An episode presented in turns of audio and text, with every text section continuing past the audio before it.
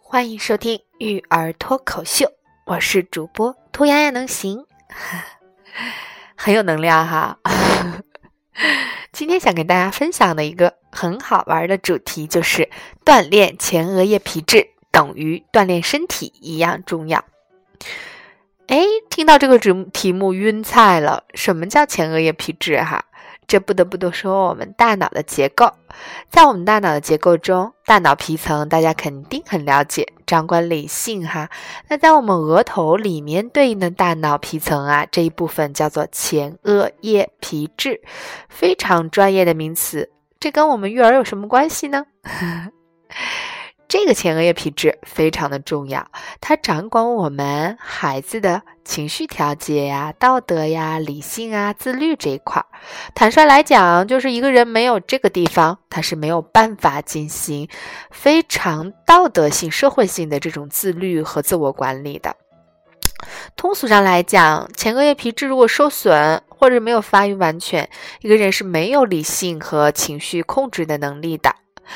啊，那这个出处的来源呢，来自于丹尼尔·西格尔这个美国的科学家，大家可以搜一下哈，关于他的一些理论。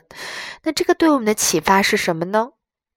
我们呢一味的要求孩子，哎呀，你别哭啦，你平静啊，这是一个道德的指标，孩子达不到，是因为前额叶皮质啊这个部分在我们大脑中发育完全的时间是二十五周岁。这是丹尼尔·西格尔他研究的成果，哇！一个孩子要到二十五周岁的时候才能够发育完全，这给我们什么样的启发呢？是我们平白无故的去要求孩子去冷静，还是我们要给孩子锻炼前额叶皮质的一个机会呢？那怎么样子锻炼前额叶皮质，这就成为一个很好玩的话题了。前额叶皮质啊。它是除了在情绪调节上有益以外，它在战略规划上也是非常帮助我们的。其实我们怎么样锻炼前额叶皮质呢？最重要的是我们要做到一个啊，让孩子动静能够自由切换、快速切换的一个状态，他的前额叶皮质呃就得到锻炼了。因为啊，动静切换的时候，一定是前额叶皮质得到控制。那现在有很多爸爸妈妈非常重视什么呢？重视运动，但是却很少有人会对蒙特梭利的这种教学方式啊一下子明白的。哎，你这儿的孩子怎么都自己专专注注、安安静静的在做事儿，太闷了吧？这不像孩子哦。但其实正是因为蒙特梭利这种让孩子沉静下来工作，他在锻炼什么呢？他在锻炼前额叶皮质的，所以。呃，除了让孩子锻炼这种傻大空的这种大运动以外，哈，我们一定要锻炼孩子的这种精细运动，就是手指啊、手眼协调的小运动。